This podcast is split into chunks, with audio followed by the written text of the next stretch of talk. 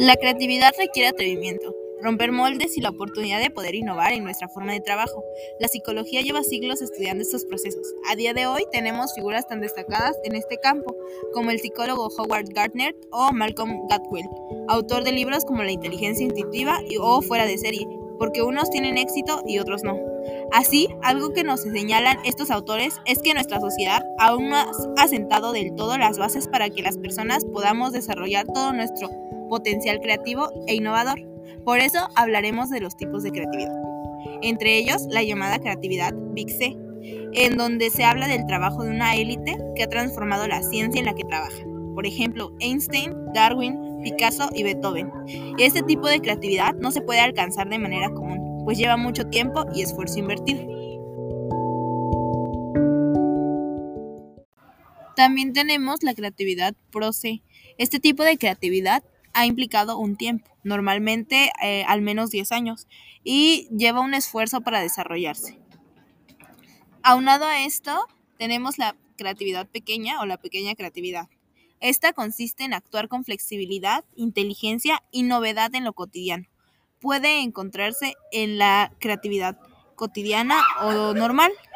Implica práctica y puede desarrollarse durante un largo periodo de tiempo. Creatividad, innovación y aprendizaje.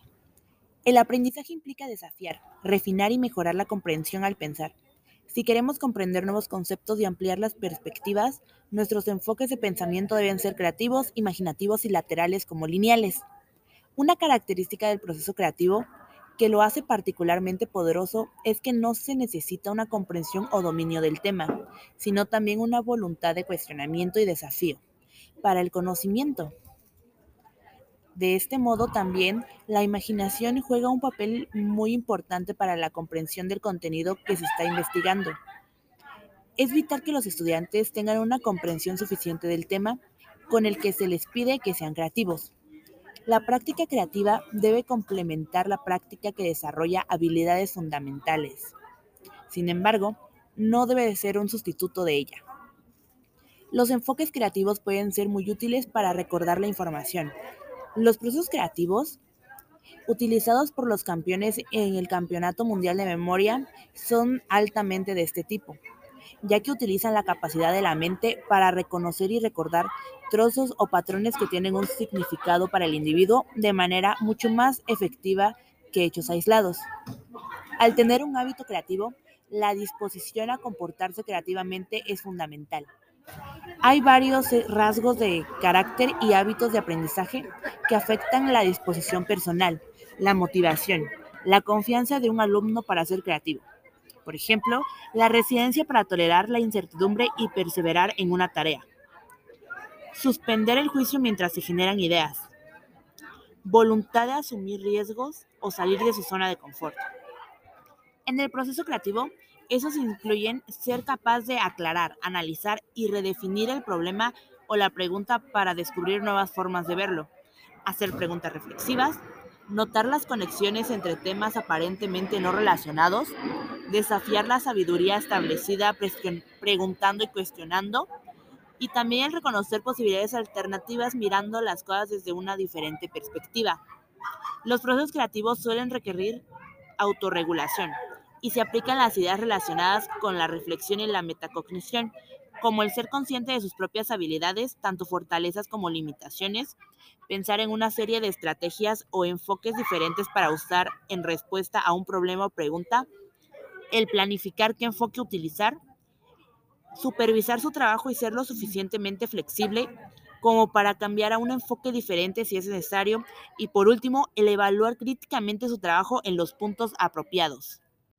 La creatividad en la cultura tiene influencia no solo en el ámbito artístico, en el cual hemos visto reflejado este y hemos señalado como que el arte permite que la persona sea más creativa. No solamente ahí se encuentra, también la encontramos en otras áreas que son igual de suma importancia dentro de la cultura, ya que lo pueden ser ámbitos como lo académico, donde se puede desarrollar las matemáticas, el lenguaje, el inglés, el español, la propia ciencia, también en ámbitos como lo puede ser el deporte, los videojuegos, ámbitos en los cuales se ha podido desarrollar esta creatividad, donde la creatividad ha permitido que como sociedad, como cultura, vayamos creando un ambiente más agradable para nosotros, permitiendo que así bajo métodos como lo puede ser la reflexión, la exploración, la discusión, la observación y análisis de oportunidades que se pueden tener,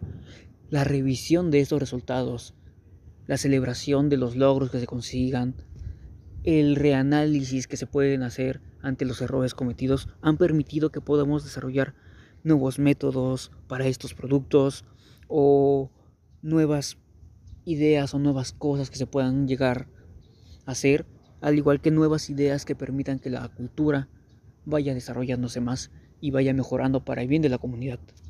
Es así como la creatividad va influyendo esto, tanto en la innovación como en el ambiente de las personas. Dentro del tema creatividad abarcaremos un tema imprescindible sobre todo, pues es el papel que funge el propio docente. Pues es relevante el considerar los conocimientos que éste posea, así como la profundidad que abarque esos dichos temas. Es imprescindible para que el alumno se empape de sus conocimientos y genere esa curiosidad y crítica hacia ellos, de esta forma generando tanto ideas como cuestionamientos hacia el dicho tema enfocando sobre la creatividad que esto tenga y ver de esta forma cómo desarrolle este misma. Pues bien, el docente tiene limitaciones, como por ejemplo sería el propio material que se le proporciona, viéndose como esta forma limitar las actividades que puede realizar, como las funciones que empeña. También juega un papel importante el espacio que abarca, pues de esta forma también afecta las actividades que pueda considerar, haciendo que la atención a los alumnos se vea menos reducida. Pero sobre todo la limitante más grande sería el propio plan prescrito, pues como dicta, es el plan el cual nos enfocamos en lo que debemos hacer y cuándo hacerlo, viéndose de esa forma el reducirse cualquier idea o propuesta que tengamos acerca de un tema que genere interés para tanto los alumnos como al docente, viéndose limitante para las ideas que estos proporcionan o indagar, haciendo que no genere interés a los propios alumnos y de esa forma no fomente la creatividad es importante el no demigrar cualquier idea o propuesta por los alumnos, pues de esta forma podemos, o podemos limitar el pensamiento creativo que se tenga. Es importante considerar eso sobre todo, pues al momento de una clase siempre habrá esos problemas presentes. Es importante no de menos a nadie y de esta forma fomentar la perspectiva crítica que se tenga para generar nuevas ideas. ¿Cómo incorporar la creatividad en el aprendizaje. Dentro del aula, la resolución de problemas y la indagación están en el aprendizaje. Por definición, requieren que los alumnos piensen mucho utilizando su comprensión existente para abordar la pregunta o el problema en cuestión y encontrar múltiples soluciones lanzar preguntas o problemas exactamente a nivel correcto para expandir el pensamiento de los estudiantes y así poder brindarles el apoyo suficiente es la marca de un buen maestro. La forma en la que los maestros presentan los problemas y las preguntas variarán según la edad de los estudiantes con los cuales estamos trabajando, la cultura local, la disciplina en la que se estudia y muchos otros factores.